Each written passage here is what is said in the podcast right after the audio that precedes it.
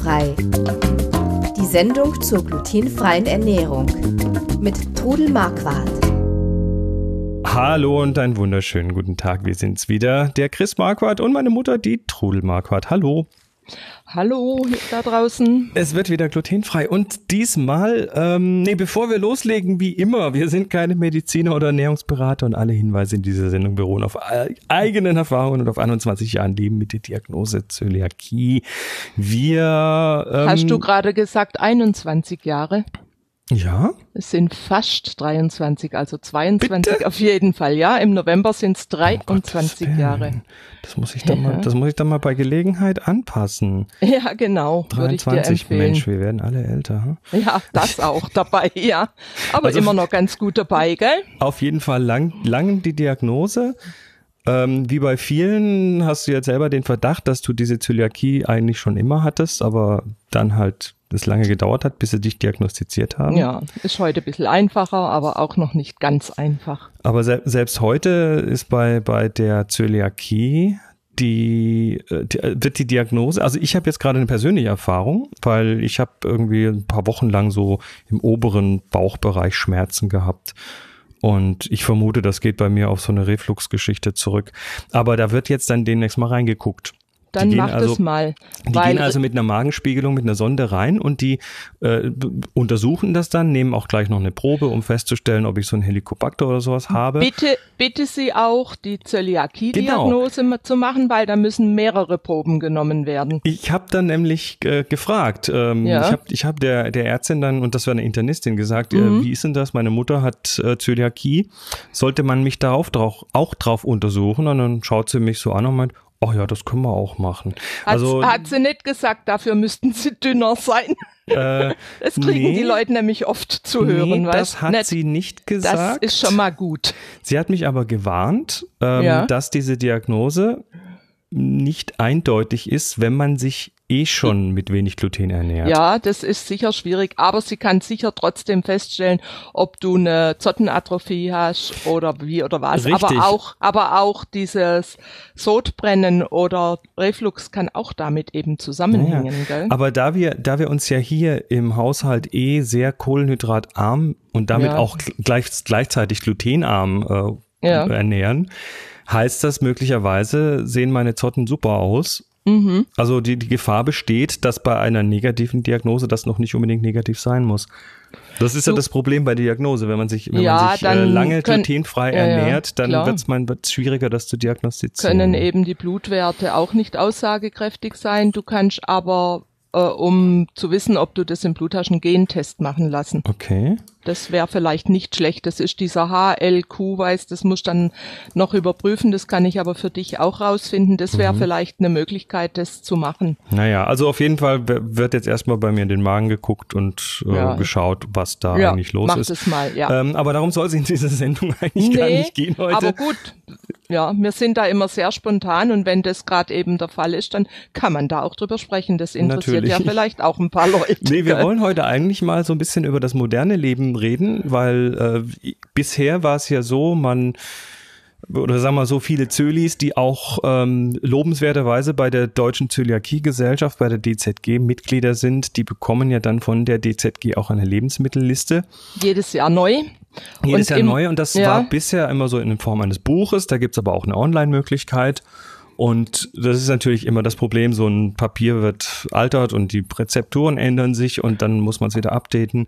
Ja, und da muss ich aber sagen, dass die DZG auch immer Updates liefert. Auch ja. unterm Jahr kommen neue Heftchen, wo die Updates sind. Aber es wird aber natürlich umständlich. Ne? Umständlich und du hast halt keine Lust, dieses Buch immer zum Einkaufen mitzunehmen genau. und nachzuschlagen. Und jetzt hat halt heutzutage quasi jeder so ein Smartphone in der Tasche. Fast jeder. Oh, die meisten würde ich sagen. Und äh, da bietet sich natürlich an, mal das Ganze irgendwie in eine App zu packen. Und äh, wir haben uns jetzt mal zwei Apps angeschaut, die einem dabei helfen sollen, äh, rauszufinden, ob in den Lebensmitteln was drin ist, was nicht drin sein soll. Und die eine heißt äh, CodeCheck und die andere ist die DZG-App. Also die haben dann tatsächlich äh, hat die DZG hier auch eine App. Ähm, ich konnte mir die DZG-App nicht anschauen, weil da braucht man einen Zugang, man muss Mitglied sein. Ja, und, und, da kann man sich mit seinen, mit seiner Mitgliedsnummer kann man sich da einloggen und kann sich dann diese über den Apple Store diese App runterladen. Ja, die kann man sich vorher Oder schon nicht runterladen. Durch den Apple natürlich, nicht nur Apple natürlich. aber in der, in der DZG-App muss man dann quasi seinen Mitgliedscode irgendwie eingeben. Genau. Ähm, die hast du dir angeschaut. Ich fange jetzt mal an mit ich der CodeCheck-App. Ja. Ich beginne mhm. mal mit CodeCheck. Das ist eine App, die sich jeder anschauen kann. Äh, die kostet erstmal nix. Die finanziert sich offensichtlich über Werbung. Da gibt's also viele, ja, da gibt's so eine Art Blog drin und äh, ganz viel so eingeblendete Werbung zwischen den Zeilen. Ähm, und die sagen, sie haben eine ganz große Datenbank hinten dran mit den üblichen Verdächtigen. Also da reden wir von äh, glutenfrei, von laktosefrei, von Mikroplastik, von allen möglichen Sachen, die man heute so irgendwie in, äh, in Kosmetik, aber eben auch in Essen finden kann. Und äh, dann haben die so einen, so einen Barcode-Scanner, der dann über die Kamera quasi einen Barcode scannt und äh, dann ja, kommt hinten so eine Checkliste raus mit Häkchen, ob das glutenfrei ist oder nicht. Und ich habe das mal angetestet und bin, also ich habe es nicht zum Einkaufen mitgenommen, aber ich bin einfach mal bei uns an den Kühlschrank und an, an den Schrank gegangen und habe mhm. einfach mal diese App so auf diverse Barcodes losgelassen. Und meine persönliche Einschätzung, das ist jetzt nur meine persönliche Einschätzung, ist, ähm, wenn sie was findet, also wenn sie das Lebensmittel erkennt, dann scheint sie einigermaßen zuverlässig zu sein. Einigermaßen. Ich weiß, einigermaßen. Ich, ich habe jetzt keinen negativ. Mal ohne äh, Wertung jetzt das Ganze. Genau, ich habe keinen, ich habe zumindest keinen Fehler gefunden. Ich habe jetzt allerdings auch nur irgendwie zehn Produkte damit getestet. Was mir aber aufgefallen ist, ähm, besonders bei Produkten, die jetzt nicht im Mainstream sind, also die jetzt in jedem größeren Supermarkt zu finden sind, ähm, werden viele Produkte einfach nicht gefunden. Das war so mein Eindruck. Äh, ich rede da zum Beispiel von so Sachen wie, wir haben hier in, in der Nähe einen äh, tollen türkischen Markt und äh, da kaufen wir mal ein Glas Eiwa oder sowas. Sowas war da zum Beispiel überhaupt nicht zu finden. Ähm, also so die Mainstream-Produkte, die so von, von der Tomi-Mayonnaise über alle möglichen Sachen, die sind da drin. Aber äh, jetzt hast du gerade was zum Thema Zuverlässigkeit gesagt. Ja, also äh, ich bin ja auch im Zöliakie-Austausch und, und im Zöliakie-Austausch gibt es eine riesen Diskussion über diesen Code-Check. Ah, okay. Und äh, es ist halt nicht nur so, ich denke, die Firmen, die diese Sachen eingeben, die sind sicher zuverlässig, aber da können auch private Leute irgendwas eingeben. Das bekommt man nämlich dann gefragt. Wenn man so ein Produkt versucht zu scannen und die kennen das nicht, dann ja. wird, man, wird einem angeboten, man könne das Produkt jetzt eingeben. Und ich habe jetzt extra die letzten Tage auch nochmal im Zöliakie-Austausch recherchiert. Ich selbst habe die App und habe sie ausprobiert. Also die Produkte, die ich zu Hause habe, gescannt, aber bei diesen Produkten weiß ich sowieso, dass sie glutenfrei sind. Mhm. Deshalb war das klar, dass da jetzt nichts Weltbewegendes rauskommt. Aber zum Beispiel im Zöliakie-Austausch wurde Sprudel unter Brot eingecheckt. Also ja, und, und war dann als glutenhaltig gezeichnet. Also es ist, sie ist einfach nicht zuverlässig. Na gut, in, und, dem, in dem Moment, ja. wo das Ganze crowdsourced wird, also wo die, ja. wo die Menschen einfach selber eingeben mhm. können. Das ist wie bei Wikipedia, das gell? Das ist da wie bei uns. Wir sind ja auch oder, keine Ernährungsberater. Ja. Nein, klar. Mhm. Also ich äh, ich bin eigentlich draufgekommen, das jetzt zu bringen, weil ich mich letztens mit einer Freundin getroffen habe und die mir ganz stolz ihr Handy gezeigt hat und hat gesagt, schau mal, ich habe da was ganz Tolles. Ich habe mhm. den Code-Check und da bin ich natürlich hellhörig geworden. Ich kannte den Code-Check eben schon von den Diskussionen und ich weiß auch, dass die DZG schon drüber geschrieben hat und dass die ihn ablehnen, weil er eben nicht zuverlässig ist. Mhm. Und weil es eigentlich eine viel einfachere Art gibt. Na gut, jetzt gehen wir mal ganz kurz auf die DZG ja. ab. Die hast du jetzt getestet. Ähm, die habe ich Funktioniert getestet. die ähnlich oder wie? Ja, äh, da gibt's dann äh, in der DZG ab gibt's dann einfach auch noch mehrere Sachen. Da kann man zum Beispiel auch die Bitte an den Koch kann man anklicken und mhm. es gibt da also ganz viele Sachen, die einfach ähm, zu dem Ganzen gehören, also nicht nur rein jetzt diese Lebensmittel.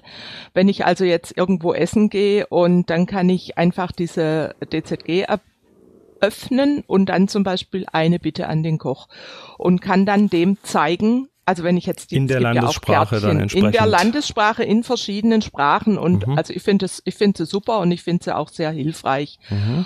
Und ja.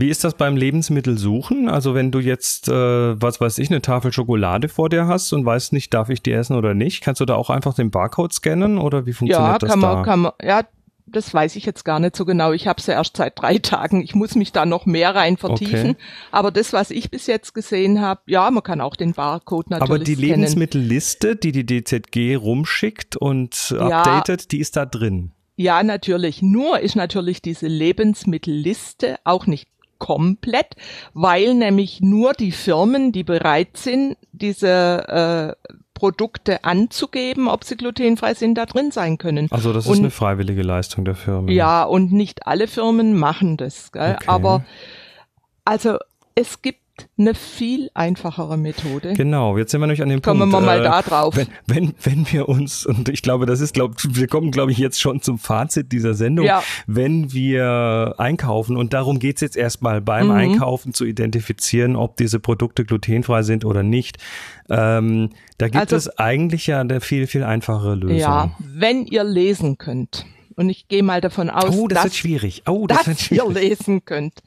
Und äh, es gibt seit ein paar Jahren eine neue Kennzeichnungsverordnung in der EU. Mhm. Und in dieser Kennzeichnungsverordnung müssen alle Allergene gekennzeichnet sein und auch noch fett gedruckt sein. Also ich, am Anfang ist es natürlich auch noch ein bisschen verwirrend, aber schaut, lest einfach kurz also die einfach mal das, einfach mal das Produkt umdrehen und auf die Rückseite schauen. Ja, und wenn da äh, also die Zutatenliste geht bis zum Punkt.